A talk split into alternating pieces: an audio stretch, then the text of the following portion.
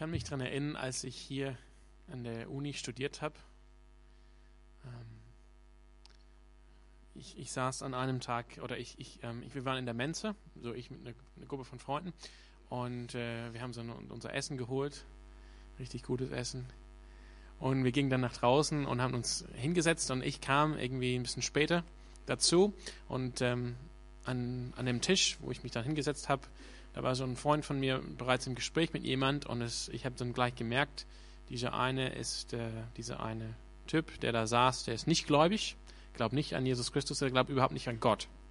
Und er hatte so die Frage gestellt an einen Freund von mir, ähm, warum glaubst du an Gott? Warum glaubst du, dass es Gott gibt? Warum glaubst du an Jesus Christus? Und es war interessant, ich habe einfach so ein bisschen mitgehört und mitbekommen, was gesagt wurde. Und dieser diese Freund von mir, der hat dann einfach, der hat von, von subjektiven Erfahrungen erzählt, wo er meinte, er habe Gott gespürt oder Jesus Christus gespürt.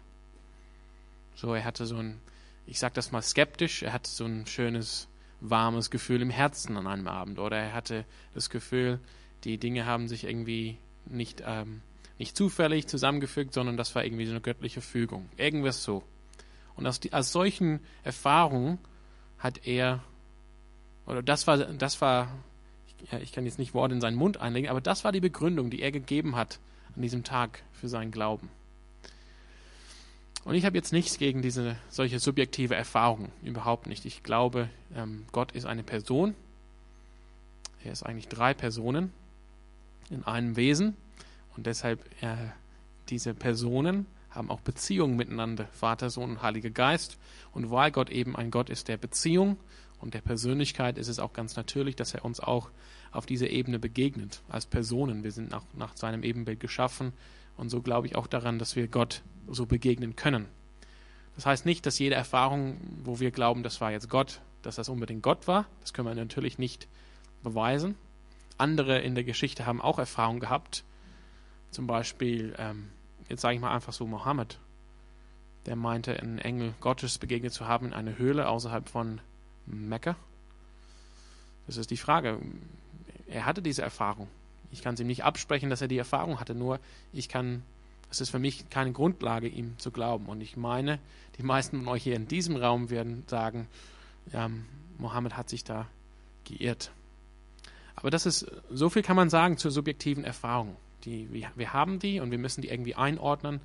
Und wir, wir können sagen, das war Gott. Gott hat zu mir geredet, Gott, hat, Gott ist mir erschienen. Und das mag gut sein, aber das ist letztendlich kein Beweis dafür. Oder das ist keine Grundlage, würde ich jetzt behaupten, an Gott zu glauben. Ich glaube eigentlich, der Text heute Abend ist die Grundlage oder ist eine, ein Teil der Grundlage für unseren Glauben. Wenn wir wirklich, wenn ich mich frage, warum glaube ich letztendlich an Gott, warum glaube ich an Jesus Christus, dann ist für mich die Antwort, obwohl ich auch subjektive Erfahrung gehabt habe, letztendlich, weil ich glaube, ich bin fest davon überzeugt, dass das Grab leer war am Ostersonntag. Deshalb glaube ich an Gott und deshalb glaube ich an Jesus Christus. Gott hat Jesus Christus bestätigt als der Herr, als der Retter, dadurch, dass er ihn aus den Toten auferweckt hat. Und diese, diese Auferstehung ist bestätigt dadurch, dass das Grab leer war. Das, ähm, manche Theologen haben zu Recht gesagt, glaube ich, dass die, die Auferstehung eigentlich der Mittelpunkt des christlichen Glaubens ist. Karfreitag ist sehr wichtig. Jesus muss für uns Menschen sterben, für unsere Sünden. Nach der christlichen Theologie, wenn wir die, die Bibel annehmen als Gottes Wort, dann musste es ein Opfer geschaffen werden wie wir im Hebräerbrief lesen, es kann keine Sündenvergebung geben, ohne, ähm, ohne dass Blut vergossen wird, ohne dass es ein Opfer gibt, ein Opfer dargebracht wird. Aber wenn Jesus Christus tot geblieben wäre, dann hätte dieses Opfer nicht gereicht. Das, der, der Tod wäre wär unbesiegt gewesen. Die Vorhersagen im, im Alten Testament, in der Schrift, auch die Prophetien, die Jesus selbst gegeben hat, dass er auferstehen wird, wären zunichte gemacht. Er wäre nicht wieder auferstanden. Der Tod wäre unbesiegt. Das, was am Karfreitag gewesen wäre, wäre eigentlich bedeutungslos geworden oder geblieben.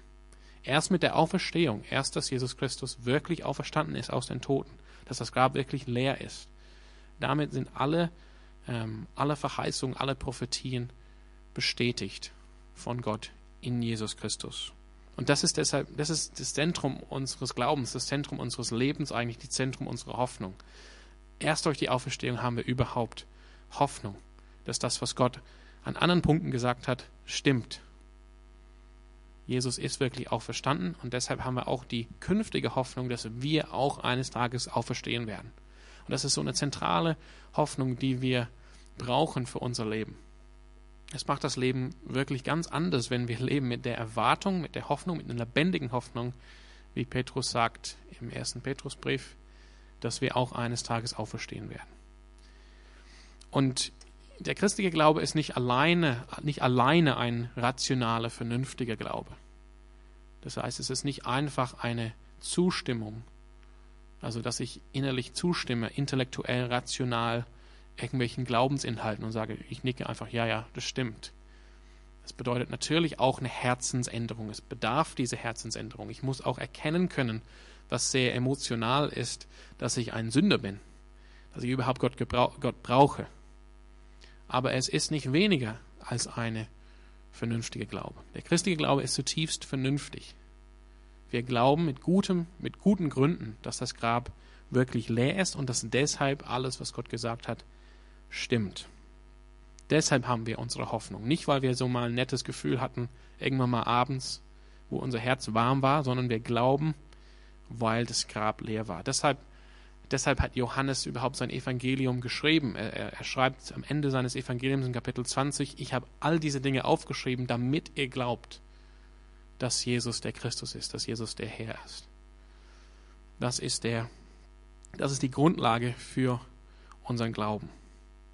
Und ich finde es gut, wenn, ja, wenn wir diesen Text anschauen. Also mit diesem Bericht hier, und das ist ein Bericht in Matthäus, mit diesem Bericht steht oder fällt unser Glaube. Hier ist wirklich der, also der Punkt, wo man fragen kann, wo man feststellen kann, ob jemand Christ ist oder nicht. Mit einfachen Fragen. Glaubst du daran, dass Jesus Christus von den Toten auferstanden ist?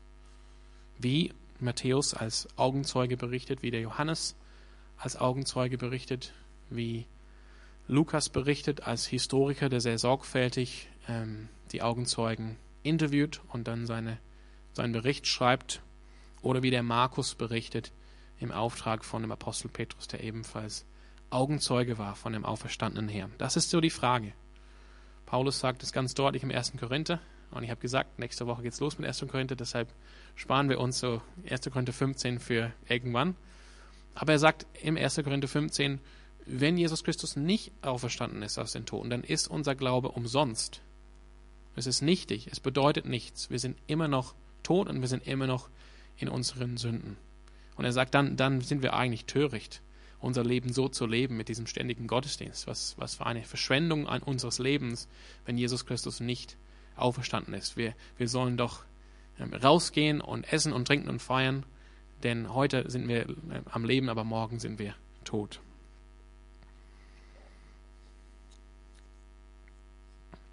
Und ähm, Johannes und Paulus machen das auch deutlich im Neuen Testament. Wer, wer kommt und sagt, ähm, Christus ist nicht auferstanden, der, der hat den christlichen Glauben nicht, der hat den, den Sohn nicht erkannt, der hat den Vater nicht erkannt. Also das ist wirklich ein, ich finde, ein guter Test bei allen anderen Dingen, wo man jetzt sagen kann, bist du Christ oder nicht. Aber das ist so die Frage für eine Person. Glaubst du daran? Nicht im Sinne von eine vor einem Verhör oder so, dass wir durch die Straßen gehen mit Fragebogen. Ne? Aber das ist wirklich, hier, hierauf kommt es an, glaubst du daran, dass Jesus Christus wirklich von den to Toten auferstanden ist? Und zwar körperlich, physikalisch. Nicht geistlich, nicht als irgendein Konzept oder Idee, nicht als, ähm, ja, als Halluzination oder nettes Gefühl bei den Jüngern. Das alles ist nicht, was uns berichtet wird in den Evangelien. Es ist interessant, die meisten, die allermeisten Historiker für diese Zeit von also Palästina im ersten Jahrhundert und für die alten Texten, für die Kultur, die, die, die diese Texte, Matthäus, Markus, Lukas und Johannes studiert haben, sind der Meinung, dass das Grab leer war am Sonntagmorgen. Sind der Meinung, dass die Tatsachen, wie sie uns berichtet sind in den Evangelien, in den vier Evangelien, stimmen. Es ist halt nur die Frage, wie bringt man diese Tatsachen miteinander zusammen? Ich als Christ glaube, so wie es uns berichtet ist, ist es am plausibelsten, dass Jesus Christus tatsächlich von den Toten auferstanden ist. Aber die meisten Historiker verleugnen nicht, dass das Grab leer war.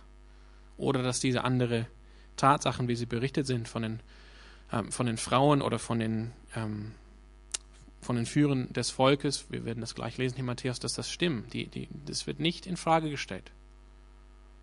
Das sind, das sind Fakten oder Bericht, äh, ähm, doch Fakten aus ähm, Berichten, aus antiken Berichten, mit denen wir umgehen müssen. Wir müssen eine Antwort finden, glaube ich, an diesen Berichten, dass Jesus Christus tatsächlich auferstanden ist. Und deshalb endet das die ganze Weltgeschichte, die Auferstehung. Und das ist, das, das ist die Mitte unseres christlichen Glaubens. Also bei allen ähm, Möglichkeiten, auch bei anderen Themen oder Dingen anzusetzen, um den, um den Glauben zu verteidigen. Das heißt, auf ähm, theologisch heißt das Apologetik. Vielleicht habt ihr das Wort schon gehört. Das kommt von dem griechischen Apologia. Das ist nicht, dass man sagt, äh, ich entschuldige mich. Vielleicht kennt ihr das so Apology auf Englisch. Sorry, dass ich Christ bin. Aber so Apologie war in der antiken Welt eine Verteidigung vor einem Gericht. Und deshalb ist eine Apologie eine Verteidigung des Glaubens. Warum? Welche vernünftige, richtige, überzeugende Gründe habe ich für meinen Glauben? Und von Anfang an war die, die, die christliche Kirche eine Kirche, die auch Apologetik gemacht hat, auch Verteidigung. Warum? Wie Petrus schreibt im 1. Petrus 3, 15, seid alle Zeit bereit, eine Antwort zu geben auf die Menschen, die euch nach der Hoffnung fragen, die ihr habt, also die Hoffnung der Auferstehung, die Hoffnung des Lebens. Also es gibt viele Dinge, wo man ansetzen könnte. Ob es einen Gott, ja, also diese kosmologische Argumente und so weiter. Ja, Schrift im Alten Testament, viele Dinge können wir nicht heute Abend ansprechen, aber ich glaube, das Zentrum, das Thema, wo wir auf jeden Fall ansetzen müssen, ist eben bei der Auferstehung. Weil wenn das nicht stimmt, dann ist alles anderes, alles anderes auch hin. Und wie gesagt, es gibt gute Gründe zu glauben. Und ich bin am überlegen, ob wir, ob wir nicht irgendeinen, irgendeinen so Credo-Kurs hier machen. Also Credo von Ich glaube auf Latein. Also so ein bisschen so, was glauben wir als Christen und wo wir ein bisschen tiefer ähm, in diese Dinge schauen. Das muss noch vorbereitet werden, natürlich aber dass wir halt so einen, vielleicht einen kleinen Minikurs machen abends ähm, zum Thema Auferstehung und so weiter. Also das, das ähm, von daher diese, diese faktische Dinge, diese apologetische Dinge, da hoffe ich, dass wir dazu kommen in kommender Zeit. Aber ich möchte jetzt mit euch einfach den Text lesen und ein paar, ja, ein paar Gedanken mit euch teilen. Wir lesen aus Matthäus 28. Ich werde den ersten Bericht, also den, den ersten Teil von dem Bericht lesen. Die Verse 1 bis 10. Nach dem Sabbat, in der Morgendämmerung des ersten Tages der neuen Woche, kam Maria aus Magdala und die andere Maria, um nach dem Grab zu sehen. Plötzlich fing die Erde an, heftig zu beben. Ein Engel des Herrn war vom Himmel herabgekommen und zum Grab getreten. Er wälzte den Stein weg und setzte sich darauf. Seine Gestalt leuchtete wie ein Blitz, und sein Gewand war weiß wie Schnee. Als die Wächter ihn sahen, zitterten sie vor Angst und fielen wie tot zu Boden. Der Engel sagte zu den Frauen, ihr braucht euch nicht zu fürchten. Ich weiß, ihr sucht Jesus, den Gekreuzigten. Er ist nicht hier. Er ist auferstanden, wie er es vorausgesagt hat. Kommt her und seht euch die Stelle an, wo er gelegen hat. Und dann geht schnell zu seinen Jüngern und sagt ihnen, dass er von den Toten auferstanden ist. Er geht euch nach Galiläa voraus, dort werdet ihr ihn sehen. Ihr könnt euch auf meine Worte verlassen. Die Frauen waren erschrocken, aber doch voller Freude. So schnell sie konnten, verließen sie das Grab und eilten zu den Jüngern, um ihnen alles zu berichten. Plötzlich trat ihnen Jesus entgegen. Seid gegrüßt, sagte er. Da liefen sie zu ihm hin, warfen sich vor ihm nieder und umfassten seine Füße. Ihr braucht euch nicht zu fürchten, sagte Jesus zu ihnen. Geht und sagt meinen Brüdern, sie sollen nach Galiläa gehen. Dort werden sie mich sehen.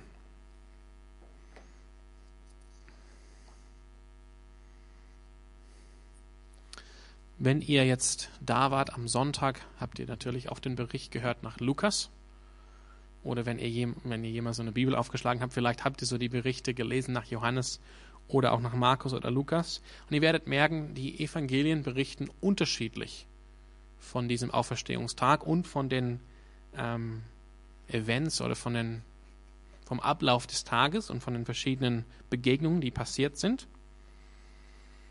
Und das ist eigentlich eine, eine gute Sache. Das trägt zur Zuverlässigkeit dieser Berichte bei. Es ist nicht, dass irgendein Komitee verschiedene Berichte gesammelt hat und dann geschaut hat, komm, wir müssen das irgendwie so bügeln, dass es alles genauso stimmt ist und dann ähm, veröffentlichen wir halt die vier Evangelien, sondern jeder Evangelist hat den Bericht so aufgeschrieben, wie er es entweder erlebt hat oder wie es ihm berichtet wurde.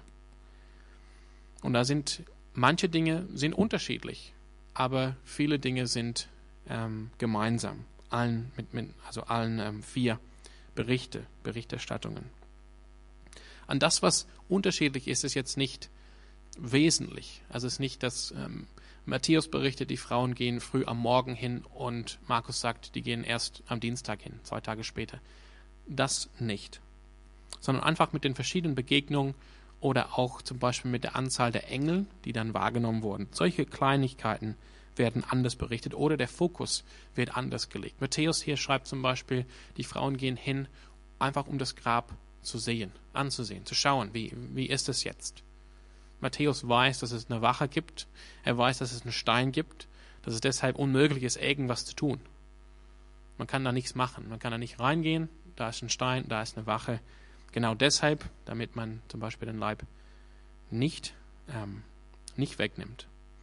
Aber bei Markus und Johannes ist es natürlich ein bisschen anders. Die, die haben einen anderen Fokus und die berichten die, ähm, die Absicht der Frauen, warum sie hingehen. Die gehen nicht nur um zu schauen, sondern sie gehen mit Salböl. Die wollen äh, den Leib Jesu noch, noch zu Ende einsalben. Was begonnen wurde am, an einem Freitag, aber schnell gemacht werden musste, weil der Sabbat kam, also mit, mit Sonnenuntergang fing der Sabbat an. Da durfte man, durfte man nicht mehr, nichts mehr machen durfte keinen Kontakt haben mit einem, ähm, mit einem, mit einem toten Leib am Sabbat. Da kommen die Frauen jetzt und wollen in, in anderen Evangelium und das ist, diese Absicht wird berichtet. Aber für Matthäus ist das nicht, nicht wichtig. Für ihn ist wichtig, was passiert am Grab und dass die Frauen als Augenzeugen da sind und das schauen. Also wie gesagt, die, haben die sind unterschiedlich in ihrer Berichterstattung, die Evangelien, aber die haben alle was gemeinsam und das ist nämlich, dass etwas hier völlig unerwartet geschieht. Völlig unerwartet. Auch obwohl Jesus ähm, dreimal in den Evangelien, in den Evangelien, sorry, sein, sein Tod, seinen bevorstehenden Tod und Auferstehung ähm, den Jüngern gesagt hatte im Voraus, ist da keine Erwartung, keine Erwartung bei den Frauen, dass die jetzt hingehen und ein geöffnetes Grab finden, wo das Stein weggewälzt ist, wo wo Jesus da ist, sondern die, die gehen fest dahin und erwarten, dass das Grab noch voll ist oder dass Jesus noch im Grab liegt, tot. Auch bei den Jüngern ist da keine Erwartung. Die sind jetzt nicht, wo Jesus gesagt hat, am dritten Tag werde ich wieder auferstehen. Die sind auch, die sind nicht früh morgens am Grab und schauen, mal schauen, ob das passiert, was Jesus uns gesagt hat. Das scheint nicht bei denen angekommen zu sein. Entweder sie haben es wirklich gar nicht geglaubt oder, oder gar nicht erwartet oder gar nicht so gedeutet oder die waren einfach noch so zutiefst ähm, bewegt von den Ereignissen von der Karwoche, besonders von Karfreitag, dass sie einfach überhaupt nicht diese Erwartung hatte. Das, was passiert, ist gegen alle Erwartung. Auch gegen die übliche jüdische Erwartung von Auferstehung. Die Juden glaubten und glauben immer noch,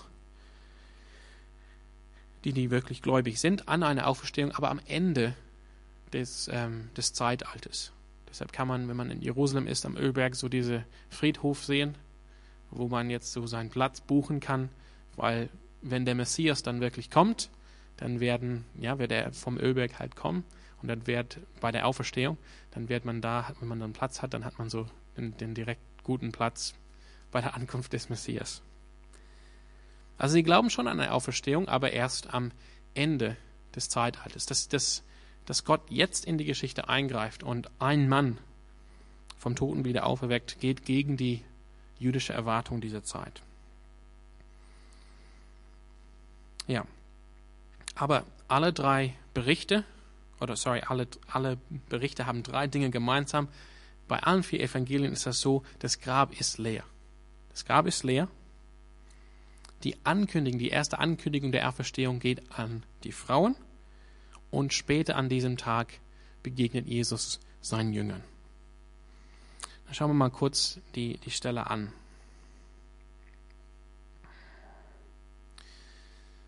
Nach dem Sabbat, ja, das haben wir gelesen. Ja. Engel. Plötzlich fing die Erde an, Vers 2, heftig zu beben. Ein Engel des Herrn war vom Himmel herabgekommen und zum Grab getreten. Er wälzte den Stein weg und setzte sich drauf. Seine Gestalt leuchtete wie ein Blitz und sein Gewand war weiß wie Schnee. Ja, wie viele Engel gibt es? Hier nach Matthäus gibt es nur den einen Engel. Markus berichtet auch nur von einem Engel. Lukas und Johannes von zwei Engeln. Und nicht in jedem Bericht wird es, werden diese Gestalten Engel benannt, manchmal einfach Männer oder ähm, Gestalten oder Figuren. Aber wie gesagt, das, ähm, das erhebt eigentlich die, ähm, die Zuverlässigkeit dieser, dieser Berichte. Je nachdem, aus welchem Aspekt man diesen Bericht schaut oder aus welchem Weg man kommt zum Grab, sieht man zunächst einen Engel. Bei Johannes ist der eine Engel im Grab, also nicht, gar nicht sichtbar, wenn die Frauen erst zum Grab kommen. Und das ist eigentlich ein starkes Argument für die Zuverlässigkeit. Also diese, diese Evangelien wurden gelesen in den Gemeinden, in der frühen Kirche und irgendwann gesammelt. Und zu keinem Zeitpunkt hat die Kirche gedacht, gedacht oh, wir müssen das hier redaktieren und alles einheitlich machen. Sondern diese, diese Berichte stehen als die Augenzeugenberichten von den vier Evangelisten. Und das kennt man auch aus ähm, Augenzeugenberichten von heutigen Events oder von Events in unserer Zeit. Oft hört man Berichte von verschiedenen Leuten und denkt, war das das gleiche Event? Es ist das gleiche Event, es wird nur anders wahrgenommen von, von ähm, unterschiedlichen Personen. Und der Engel ähm, wälzt den Stein hier weg oder zurück. Und ich weiß, ich habe so lange ähm, einfach so dieses Konzept, diese Gedanken bei mir gehabt, der Engel wälzt den Stein zurück, damit Jesus irgendwie rauskommen kann. Jesus wartet halt so, wann kommt der Engel und lässt mich hier raus. Ja, das war so als Kind, das war einfach mein Konzept. Ja, der Engel musste kommen, Stein wegwälzen, dann kann Jesus raus. Und dann geht er irgendwo hin, ja, vielleicht versteckt sich irgendwo im Garten, weil später kommt er raus ne, und begegnet den, den Frauen. Aber das ist nicht so, sondern Jesus ist schon auferstanden. Und Jesus als auferstandener Jesus braucht nicht den Engel, um den Stein wegzuwälzen. Vielmehr ist diese Wegwälzung einfach als, als, äh, als Zeichen für die Frauen. Ihr seid gekommen, um das Grab zu, zu sehen. Oder in Markus und ähm, Lukas, ihr seid gekommen, um mit Salböl ähm, den, den, den Leichnam einzusalben. Aber schaut, das Grab ist leer. Er ist nicht hier. Jesus ist nicht hier. Er ist auferstanden. Jesus ist bereits auferstanden. Das ist ganz wichtig. Also das, das, es ist nicht so, dass Jesus drin warten musste, bis das, bis das Stein weggewälzt wurde. Es geht hier wirklich zu zeigen, das Grab ist leer. Das, was ihr erwartet habt, ein Grab, wo Jesus noch drin ist, tot, das ist nicht so das Grab ist leer. Ansonsten, wenn wäre der Stein nicht weggewälzt, wäre trotzdem Jesus auferstanden, aber die Frauen hätten das gar nicht, gar nicht sehen können, gar nicht prüfen können. Später Johannes und Petrus hätten auch nicht die, die Leinentücher da prüfen können. Ja. Die Frauen, die Frauen waren natürlich am Freitag da und haben gesehen, wie alles gemacht wurde am Grabe und wie der Stein dann zugerollt wurde oder wie, der, wie der, das Grab zugerollt wurde mit dem Stein. Und deshalb ist es für sie wichtig zu sehen, das Grab ist leer. Wir sehen bei der Wache, die zittern hier vor Angst im Vers 4. Als die Wächter ihn sahen, also den Engel, zitterten sie vor Angst und fielen wie tot zu Boden. Die waren da bestellt, um eben das Grab zu beschützen, aber hatten nicht damit gerechnet mit einem göttlichen Eingreifen durch einen göttlichen Bote, durch einen Engel. Aber die Frauen sehen auch diesen Engel, aber sind zittern nicht wie die Männer. Ich glaube, das hat damit zu tun mit der geistlichen Einstellung. Diese Frauen gehen mit Liebe und Glaube auf Jesus zu, während die Wache eigentlich keine, keinen Bezug, keine Beziehung zu Jesus hat. Und die sehen, ähm, sie sind natürlich gegen den Boten, gegen den Engel gestellt. Sie sollen die, das Grab wachen und beschützen vor einem Eingriff, während ähm, der Engel kommt, um eben den Frauen zu helfen, eben das Grab aufzumachen. Trotzdem sagt der Engel, fürchtet euch nicht, wie, wie Engel oft sagen in der Bibel, wenn sie Menschen begegnen. Das heißt, dieses in Gestalt der Himmel, also ähm, wir können vielleicht darüber lächeln, aber ich weiß es nicht, wie es mir dann gehen wird, wenn ich so einen Engel, so einem Engel begegnen würde. Aber das ist durchaus realistisch, dass die Wache dann einfach vor Angst zittert und dann tot, also sind nicht tot, aber die, die fallen einfach um, die sind einfach gelähmt vor Angst. Das ist ähm, die, diese, diese Erfahrung, einfach von Angst gelähmt zu sein. Ich weiß nicht, ob ihr euch da auskennt, aber das ist durchaus eine menschliche Erfahrung. Man liest das oft in den antiken Berichten über Menschen, besonders Männer oder auch Frauen und Kinder in, in antiken Schlachten. Heute oder in unserem heutigen Tag ist Krieg und Kampf einfach ganz anders, weil die Waffen einfach, die wir einsetzen, oft aus der Entfernung treffen. Aber damals, wo, wo alles Hand zur Hand war, war das ganz anders. Da liest man viele Berichte von Leuten, die einfach mit voll Angst gelähmt waren, sich nicht mehr bewegen konnten. Dann kommt die Aussage der Auferstehung. Das ist so die erste Aussage hier in Vers 6. Er ist nicht hier, er ist auferstanden, wie er es vorausgesagt hat. Ich möchte einfach nur ganz kurz sagen, er ist nicht hier. Das heißt, ihr braucht nichts mehr hier am Grab zu tun. Ihr habt jetzt nichts mehr hier zu suchen. Es lohnt sich nicht mehr hier, sich aufzuhalten. Das hat, kein, ähm, das hat keinerlei Bedeutung, keine Relevanz, noch hier zu bleiben. Jesus ist nicht hier. Jesus ist nicht hier.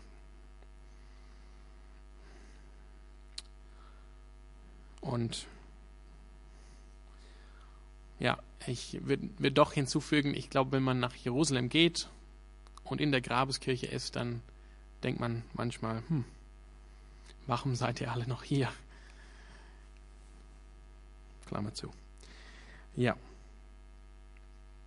Aber es heißt hier, in, in unserer ähm, Übersetzung, er ist auferstanden. Aber was wirklich heißt, was es wirklich heißt im Urtext ist, das ist ein Passiv. Er ist auferweckt worden von jemandem anderen. In diesem Fall von Gott, dem Vater.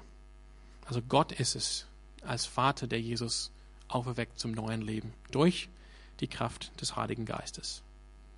Und später berichtet im Neuen Testament die, die gleiche Kraft und die gleiche Macht, die, also die Kraft des Heiligen Geistes, diese hat Gott gebraucht, wenn ich das sagen darf, um Jesus auf, ähm, aus den Toten ähm, aufzuwecken. Genau diese Kraft lebt in uns, wenn wir an, in, an Jesus Christus glauben.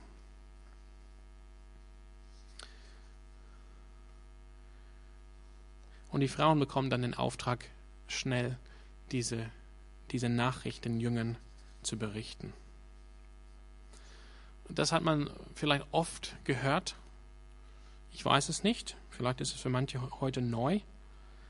Aber es ist sehr interessant, dass der christliche Glaube, also wie ich am Anfang gesagt habe, so der, der Mittelpunkt unseres Glaubens ruht auf, ähm, ja, auf, auf Berichten von Frauen. Vielleicht für uns heute ja gar kein Problem, aber damals ähm, schon merkwürdig. Damals, ähm, vielleicht habt ihr das schon gehört und ihr wisst das schon alles, aber damals galten die Aussagen von Frauen zum Beispiel nicht so, einfach so vor einem Gericht. Man musste die, ähm, die Aussagen, also und die, die Aussagen von, von Männern wiegten auf jeden Fall viel mehr. Und so ist es schon, ja, man könnte sagen, merkwürdig, dass alle vier Evangelien diese, diesen Bericht haben, dass eben die ersten, die diese Nachricht gehört haben, waren Frauen. Es waren die ersten, mit denen ähm, die Engel gesprochen haben. Es waren auch die, ähm, die Frauen waren auch die ersten, die Jesus begegnet haben. Und auf das Wort der Frauen hin, also haben die Jünger dann reagiert und sind dann zum Grab gekommen. Und für mich ist das auch weiterhin ein Zeichen von der Zuverlässigkeit, von der Glaubwürdigkeit von diesen Berichten. Weil wenn man einfach jetzt so propagandamäßig gedacht hat, wie können wir jetzt diese Berichte am besten schreiben, dass sie geglaubt werden von den meisten Leuten, dann würde man nie im Leben schreiben, dass die ersten Augenzeugen eben Frauen waren.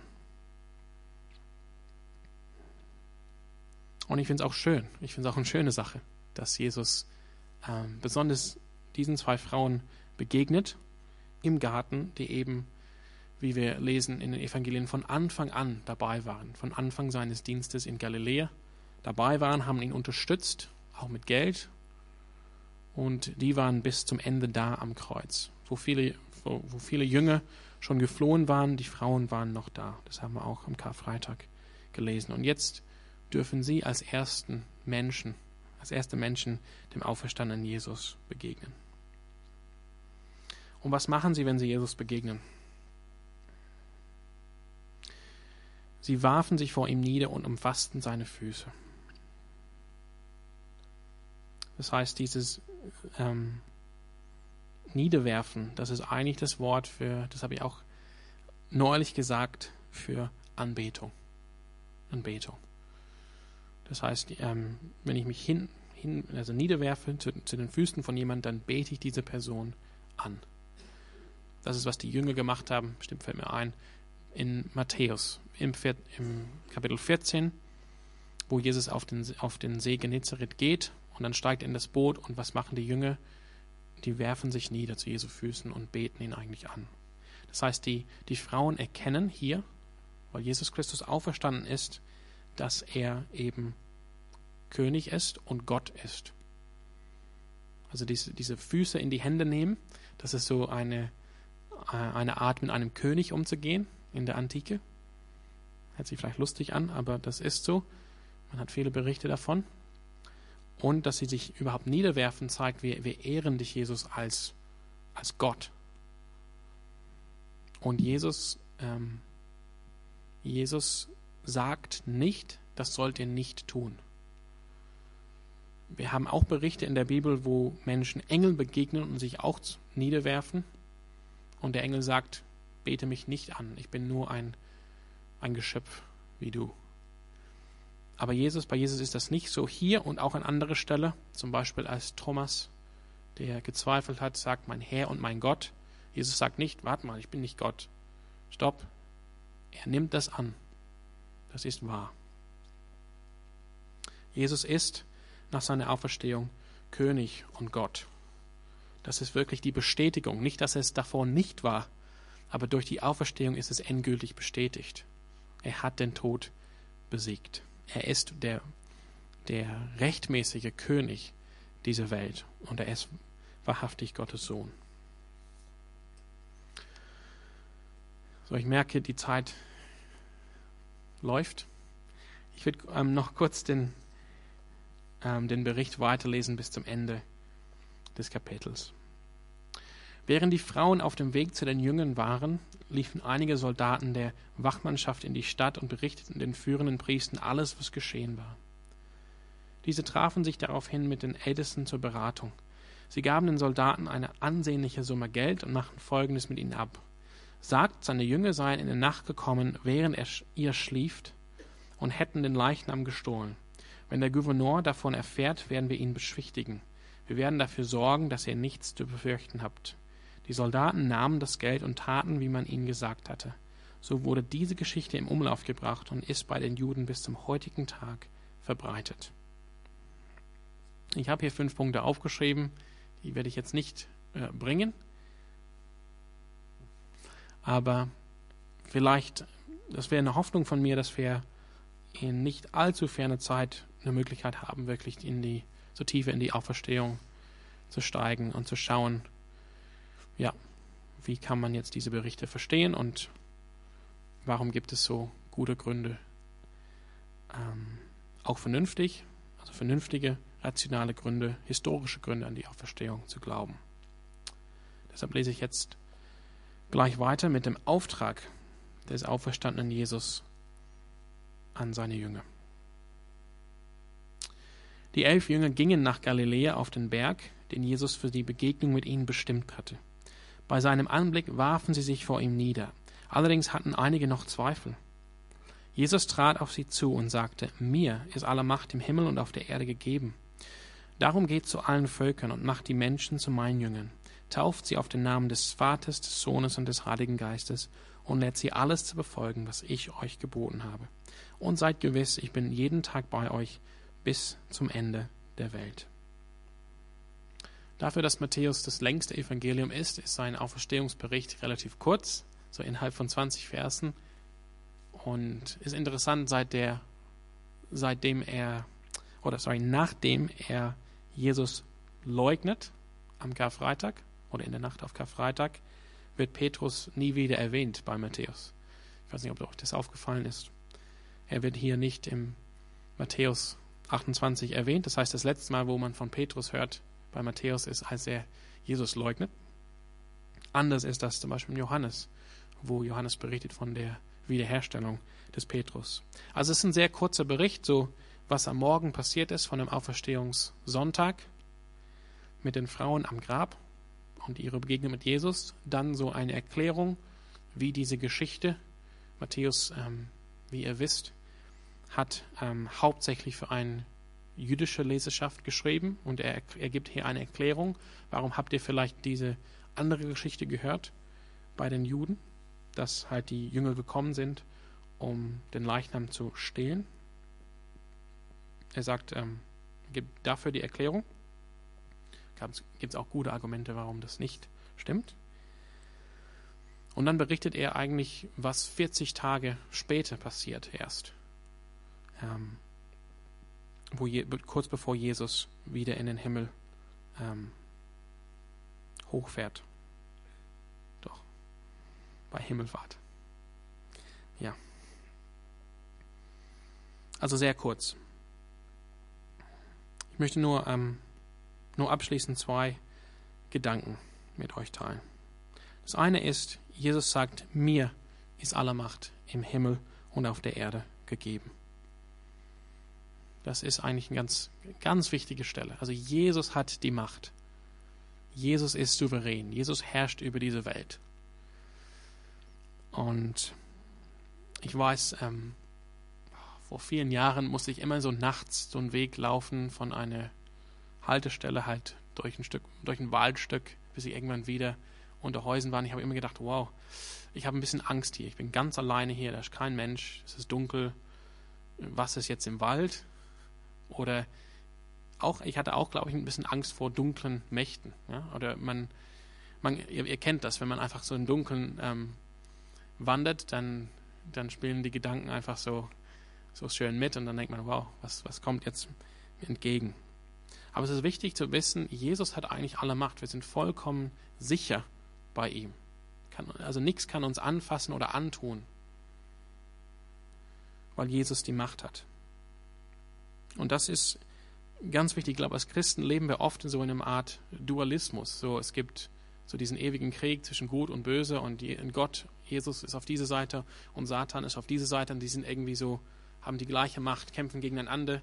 Manchmal gewinnt diese Seite ein bisschen mehr, manchmal diese Seite ein bisschen mehr und man muss einfach aufpassen. Aber das ist nicht der christliche Glaube. Christlicher Glaube ist eigentlich, Gott ist souverän, absolut souverän und der, der Teufel kann nichts anderes tun. Ich weiß, das ist vielleicht schwer einzuordnen. Der, der Teufel kann eigentlich nichts anderes tun, als dem Willen Gott zu dienen. Das ist so eine große Wahrheit, schon tief.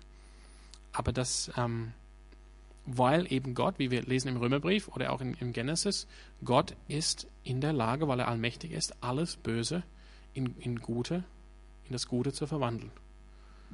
Ihr habt böse gemeint, sagt Josef an seine Brüder, aber Gott hat es gut gewollt, damit viele Menschen zum Leben kommen oder gerettet werden. Oder in, ähm, im Römerbrief, ähm, alle, alle Dinge dienen uns zum Guten. Alle Dinge. Inklusive Böses, inklusive Schlechtes. Also letztendlich dienen alle Dinge uns zum Guten. Und Jesus hat die Macht. Wir müssen keine Angst haben. Das heißt nicht, wir können, wir können einfach so rauslaufen auf die Autobahn. Uh, Jesus hat alle Macht, nichts kann mir passieren. Natürlich, das wäre Blödsinn. und wir werden, wir sind immer noch in dieser gefallenen Welt. Es, es gilt immer noch die, den Fluch, der Mensch wird sterben. Aber wir wissen, wir, Jesus hat eigentlich die Macht und wenn irgendwas Schlimmes passiert, ich sage es mal so, wenn irgendwas Schlimmes aus unserer Sicht passiert, dann können wir darin die Trost und eigentlich die Hoffnung haben, das passiert letztendlich zu meinem Guten. Das ist nicht außerhalb von Gottes Wille oder außerhalb von Gottes Kraft. Ich bin nicht jetzt hier irgendwo, wo Gott mich nicht erreichen kann, wo Gott mir nicht helfen kann, sondern mein liebender Vater, aus einem Grund vielleicht, den ich noch nicht weiß, erlaubt es, dass das hier passiert zu meinem Guten, damit ich eines Tages diese Vollkommenheit erreiche bei ihm. Das verdient eigentlich eine Predigreihe für sich alleine, aber ich hoffe, ihr könnt es aufnehmen. Und das andere ist hier, was ich schon, wo ich schon ein bisschen so drauf gehauen habe vor vier Wochen. Ähm, darum geht zu allen Völkern und macht die Menschen zu meinen Jüngern. Das ist hier ein, ein Auftrag, Jüngerschaft zu machen. Es ist nicht Evangelisation oder halt, ich muss nur auf einer Kiste stehen am Bertelsbrunnen und predigen. Das ist nicht, dass das schlecht ist. Aber damit ist dieser Auftrag nicht erfüllt. Der Auftrag ist erst erfüllt, wenn Menschen zu Jünger werden. Dass sie getauft werden. Das heißt, sie verstehen das Glaubensbekenntnis, was wir als Christen glauben und sagen Ja dazu und werden getauft auf den Namen des Vaters, des Sohnes und des Heiligen Geistes und sie lernen was über ihren Glauben und sie lernen auch zu handeln als Jünger Jesu. Und das ist meine, meine Ermutigung an euch, obwohl wir jetzt im kleinen Kreis sind heute Abend. Die Ermutigung geht auch an mich selbst. Ähm, Leben von Jüngerschaft zu leben. Wir, wir alle haben diesen Auftrag, Menschen zu Jünger Jesu zu machen. Und wenn das Thema Evangelisation kommt und man denkt, oh, ich bin jetzt überhaupt nicht die, der Typ für sowas wie auf, dem, auf eine Kiste stehen im Bertelsbrunn. Ja, und wir können trotzdem, da wo wir sind, ähm, Menschen zu Jünger machen, indem wir leben und, und Jesu nachfolgen und ein Beispiel geben und indem wir bereit sind, einfach in Freundschaften und Beziehungen einfach ehrlich zu reden und ehrlich zu dem, zu unserem Bekenntnis zu sein und Menschen davon zu erzählen und auf Gott zu vertrauen. Und Jesus gibt uns da eine Verheißung, eine schöne Verheißung und eine sehr äh, trostvolle Verheißung. Ich bin jeden Tag bei euch bis zum Ende der Welt. Und Jesus ist wirklich jeden Tag bei uns. So, wollen wir noch ein Lied singen? Aber davor würde ich einfach kurz noch sagen, nächste Woche geht's los mit dem ersten Korintherbrief. Ich würde mich freuen, es ist ähm, vielleicht nicht möglich, wenn ihr vielleicht über die nächsten paar Wochen einfach den ganzen Brief mal durchliest. Einfach damit ihr wisst, okay, damit werden wir uns beschäftigen die nächste Zeit. wenn ihr Fragen habt, dann könnt ihr diese Fragen gerne an mich geben, schicken oder an Alex. Und wir freuen uns darauf. Es wäre auch schön, wenn ihr dafür beten könntet. Also für die Reihe, aber auch für den Mittwochsgottesdienst. Dass Gott einfach uns segnet hier und diesen Gottesdienst segnet in nächster Zeit. Genau. Ja. Ja, und Jesus, es ist die Osterwoche. Ich danke dir dafür. Ich bete einfach um viel Freude bei uns in dieser Zeit. Dass die, dass die, die Wahrheit, die Realität, dass du auferstanden bist, dass diese Wahrheit bei uns in unseren Herzen einkehrt und wirklich äh, tiefe Wurzeln findet, dass unser Leben geprägt werden von der lebendigen Hoffnung, die wir haben in dir. Du hast den Tod besiegt, du bist wahrhaftig auferstanden. Und wir haben tatsächlich auch nun eine Hoffnung, dass wir auch eines Tages auferstehen werden. Wir haben eine lebendige Hoffnung, eine, du hast uns eine Zukunft geschenkt, dass wir in aller Ewigkeit mit dir und miteinander in Gemeinschaft leben werden, in unseren Auferstehungsleibe, die du uns noch offenbaren wirst. Wir danken dir dafür. Wir, du bist bei uns jeden Tag. Wir müssen uns nicht fürchten. Und wir können einfach froh sein und Freude haben. Ich bitte dich einfach, dass diese Freude durchdringt in unsere Herzen, egal in welchen Umständen wir jetzt stecken und trotz den vielleicht schwierigen Situationen, in denen wir uns befinden. Schenke uns einfach Freude, hilf uns, ähm, ja, diese Zeit, wo Ostern besonders gefeiert wird, auch zu feiern. Und segne du uns jetzt für diesen Abend und für die kommende Woche. Amen.